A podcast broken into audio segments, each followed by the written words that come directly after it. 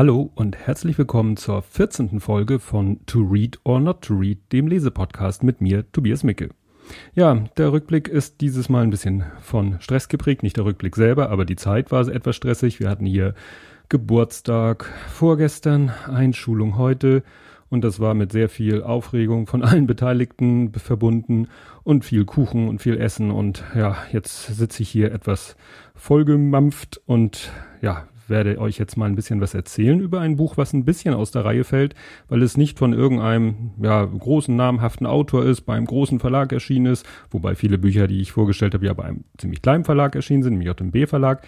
Aber diesmal geht es um ein besonderes Buch, jedenfalls was die Verbreitung angeht doch erstmal zum Titel und da dann nochmal der Hinweis auf die letzte Folge. Da hatte ich ein kleines Teekesselchen gemacht, wo ich gesagt habe, der Titel des Buches lässt sich auch beschreiben als ein Fest, ein großes Fest in Hamburg, das mit einem Gewässer zu tun hat und es ist nicht die Elbe, denn sonst könnte es der Hafengeburtstag sein und wenn es nicht der Hafengeburtstag ist, dann bleibt nur noch das Alstervergnügen und ich habe festgestellt, dass gerade jetzt nächstes Wochenende oder es beginnt schon unter der Woche, das nächste Alstervergnügen in Hamburg ist das Alstervergnügen ist äh, ja ein Volksfest, könnte man so sagen, wo dann entlang der Alster viele Buden aufgestellt werden und dann wird Musik gemacht und es wird gefeiert und es getrunken, gegessen, was alles so dazugehört. Ich war da schon seit vielen Jahren nicht mehr, weil das eben wie bei solchen Sachen üblichen super Gedränge ist, alles proppe voll und äh, das erträgt man fast nur noch, wenn man dann selber so besoffen ist, wie die, über die man sich, wenn man nicht besoffen ist, dann nur aufregt. Ähm, aber es ist eben auch, sonst wäre es ja kein Teekesselchen, der Titel von dem Buche, das ich vorstellen möchte, Alzervergnügen.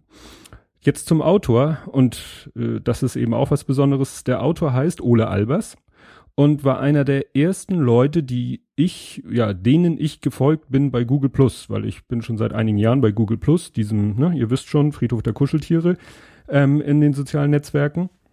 Und auf äh, Google Plus hat ihn mir vorgeschlagen, weil Google Plus wusste, wo ich wohne, wo er wohnt. Und, äh, da gibt es so eine Rubrik in ihrer Nähe. Stellte sich dann raus, der wohnt tatsächlich bei mir um die Ecke. Also da hat Google Plus äh, nicht gelogen.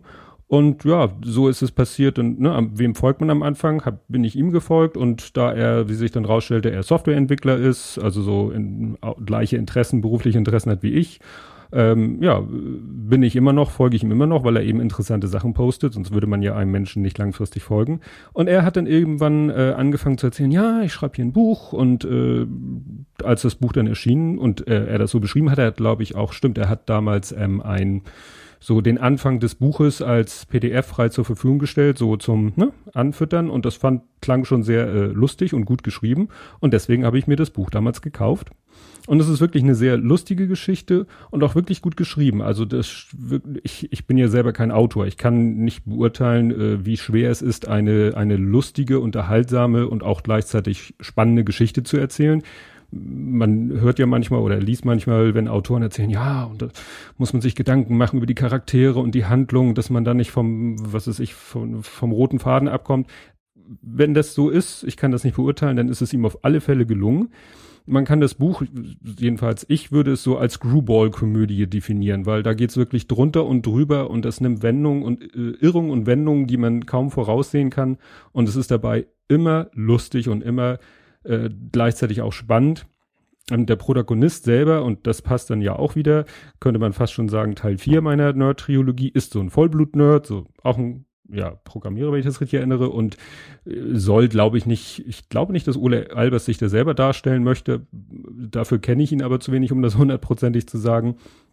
Aber auf jeden Fall ist er dann auch schon so nerdig, dass er schon also so extrem pragmatisch ist und teilweise dadurch auch unsensibel so ein ja, ich, ich kenne zu wenig hier, wie heißt das, Big Bang Theory, kenne ich zu wenig, ob er so ein bisschen wie Sheldon Cooper ist, der ist, glaube ich, zu extrem, aber eben so sagt, äh, ja, in seiner Art eben schon so ein bisschen naiv, pragmatisch und dadurch manchmal sich selber in die Scheiße reiten. So muss man das sagen.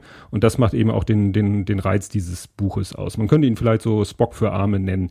So, ne, logisch denkend und wenig emotionell und mit den entsprechenden äh, Konflikten, die es dann mit der Umwelt gibt.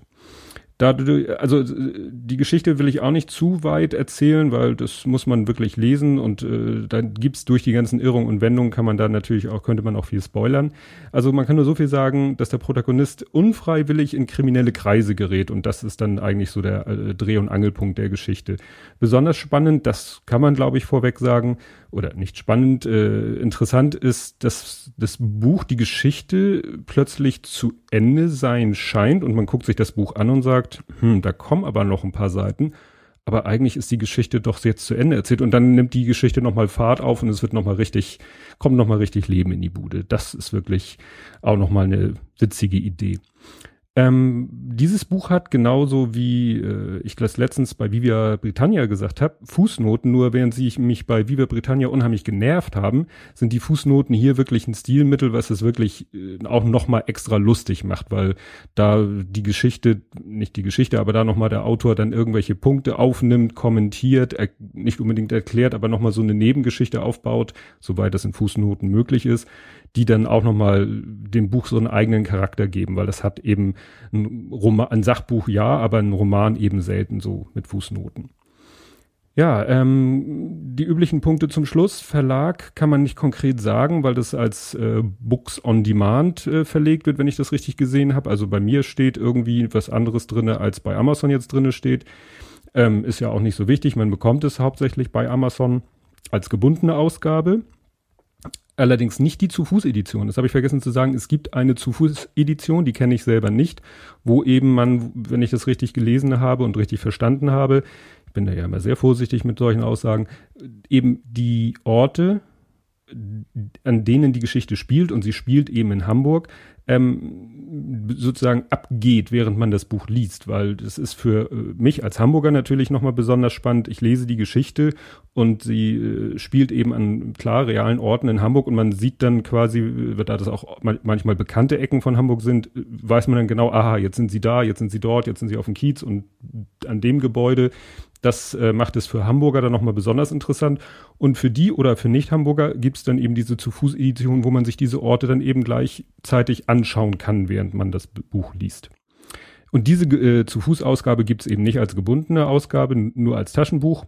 Und äh, beide Ausgaben gibt es auch als äh, Kindle Edition, also als E-Book bei Amazon zu kaufen. Ja, das soll es gewesen sein zu diesem Buch. Ähm, die nächste Folge wird dann, ähm, da wird es um eine Urlaubslektüre gehen, die ich zwar nicht im Urlaub gelesen habe, aber im Urlaub bekommen habe, nämlich als Geburtstagsgeschenk.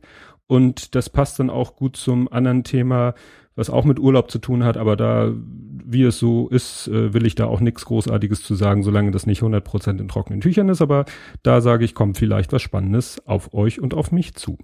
Und bis dahin, tschüss.